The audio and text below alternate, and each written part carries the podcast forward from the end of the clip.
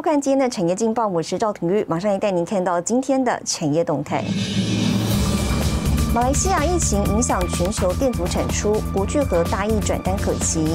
而预期 EUA 即将到手，高端涨停，林雅药呢涨了超过百分之二十五。玉龙董事长严成立也指出了，新店玉龙城明年底开幕，仍乐观下半年的车市。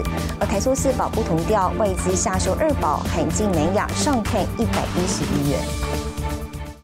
好，接着带您关心台股，美国联准会呢还没有打算要收紧宽松政策，稍稍缓解了市场疑虑，那么也激励台股呢今天早盘以小涨三十三点开出。虽然台积电在法说前的观望气氛，盘中维持平盘震荡，但是呢电子股在红海领军，加上航海王、钢铁人回神，盘中开高走高，大涨了百点，蓄势挑战万八关卡。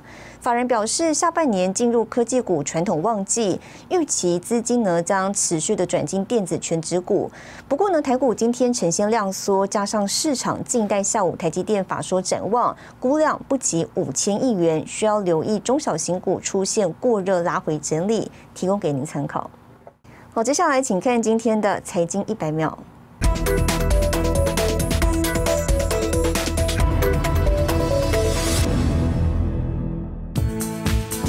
美国联准会主席鲍威尔称，通膨将缓和，将维持宽松货币政策后，周三美元和公债值利率走跌，黄金登上近一个月来的高点。全球半导体厂加码投资扩产，加上疫情推动数位转型加速。三米十四号在上修全球半导体制造设备销售总额，预估二零二一年将年增长百分之三十四，达九百五十三亿美元新高。二零二二年渴望再创新高，突破千亿美元大关。台湾在龙头厂台积电加大投资力道带动下，渴望明年重回设备销售领先定位。外资摩根大通指出，维持下半年 iPhone 十三备货八千五百万只的看法不变，但 iPhone 十二的买气优于预期，有机会延续到下半年。为此上修三四季旧款 iPhone 出货九百万只，全年总出货提高到二点三六亿只。摩根大通同步喊进新机概念股，包括台积电、玉金光、红海、台骏。德媒图片报报道，中国腾讯正计划收购德国游戏开发商 Crytek。作价料将超过三亿欧元，约新台币九十六亿。德媒指出，有多位知情人士担忧，中共可能是想用 Crytek 开发的游戏引擎 CryEngine 作为共军制作战争模拟程序，演练对台湾和西方的战争。德媒称，目前美国陆军和德国武装部队都是使用 CryEngine 来做军事模拟和训练计划。新唐海电视整理报道。台湾半导体供应链成为全球焦点。研调机构最新报告指出了，台湾晶圆厂的产能在全球市占率高达百分之二十一点四，稳居全球龙头。而尽管呢，中共砸钱扶植半导体产业，预计到二零二五年，台湾仍旧是全球晶圆产能最大的地区。全电动跑车快速奔驰，上头搭载的车用微控制器数量是过去好几倍。德国、日本、美国先后找上台湾，要求供应车用晶片。IC Insights 公布二零二一到二零二五年全球晶圆产能报告，截至去年十二月，台湾占全球晶圆产能的百分之二十一点四，领先全球其他地方。第二名为韩国，则占全球晶圆产能百分之二十点四，日本百分之十五点八，位居第三。中国排名第四，北美位居第五，欧盟则是第六。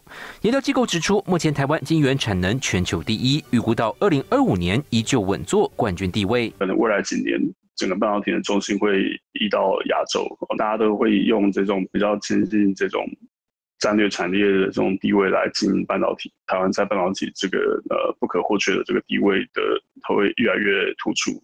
台湾在 IC 设计领域是占仅次美国，晶圆代工、晶圆封装测试更是首屈一指。尤其半导体业界指出，台湾在晶圆产能的市占率，除了数据领先，不论先进制程或成熟制程，品质良率都是全球无晶圆厂的首选。代工价格涨幅也都超过南韩以及中国大陆。对，呃，time to market，然后是我们可以提供有效的产能，这个一直是我们的呃竞争优势。我想这个在呃，我们技术领先的一个基础上，还是还是会持续下去的。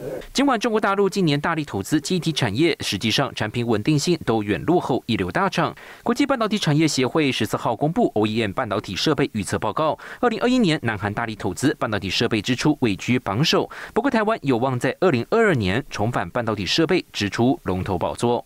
现在是沈维彤台湾台北报道。好，带您看到今天的国际重要财经报纸讯息。彭博社：苹果新机秋季上市，预计增产百分之二十到九千万台。金融时报：英国六月消费者物价指数呢急升至百分之二点五，创下二零一八年八月以来新高。华尔街日报：Google 没有与法国新闻机构达成补偿协议，遭到法国商业竞争监管部门开罚五亿九千三百万美元。日本产经新闻：日本酒类批发商达一百零九家倒闭，赤字也大幅增长。再生能源是全球发展的重要课题，而电池可储存再生能源被视为是重要的战略物资。高安全性是各家厂商的研发重点哦。台湾前三大锂电池芯跟电池模组制造商董事长翁玉芬握有防爆跟防燃烧专利，获得日本大厂机器人采用，首度在镜头前公开生产线。接下来的专题要带您直击。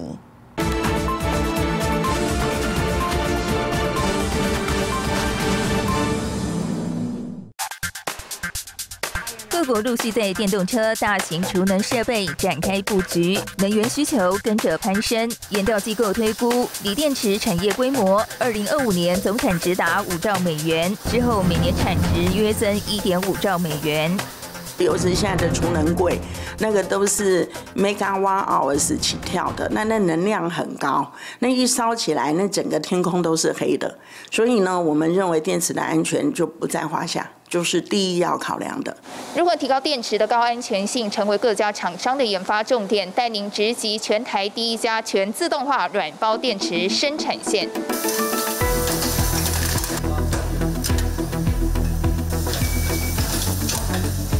把隔离膜跟极板剪在一起，将大小固定，再经由机械检测进行封装。软包电池不需要金属壳，外观类似铝箔包，规格轻薄短小，是消费电子穿戴装置首选。另一个常见的18650圆柱电池，则用在电动脚踏车、电动摩托车等，因应未来产业需求，业者提升电池性能。18650也可以做到，呃，像是高温，好，或者是低温。那软包的话呢，呃，我们有因为有防爆又有防燃烧，所以非常适合，尤其在国内啊，这个再生能源最需要的储能柜。董事长翁玉芬以电池安全为己任，与工研院合作，将防爆高安全性的锂电池专利材料 Stoba 结合公司二十多年电池组装经验，成功开发电池模组，或日本大厂导入机器人应用。印度呢，呃，也很多很大的财团都找我们，啊，要技术合作。那我们也觉得非常有信心的，应该可以寄转给他们。再生能源是全球的重要课题，电池可储存再生能源被视为重要的战略物资。台湾如果要讲下一个护国神山，我想锂电池绝对是排第一。我预估未来三十年，我觉得我们应该是比我们的研发实力。好，跟我们的技术。翁玉芬坚持品质，从电池芯到电池模组，在台湾一条龙生产，目前产能有一点二四 Gigawatt，为全台前三大。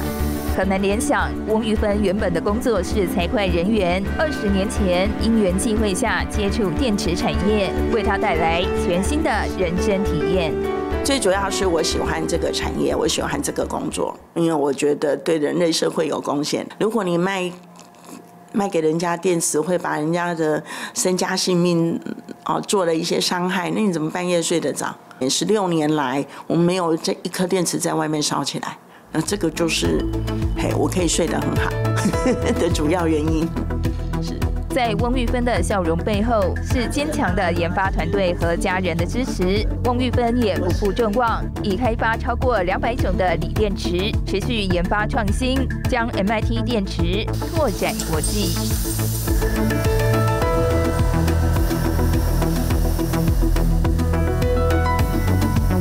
好，带您看到明天七月十六号星期五有哪些重要活动。美国公布六月零售销售，七月密西根大学消费者信心指数，日本央行公布货币政策，欧元区公布六月 CPI，台湾劳动部呢发布最新的无薪假统计。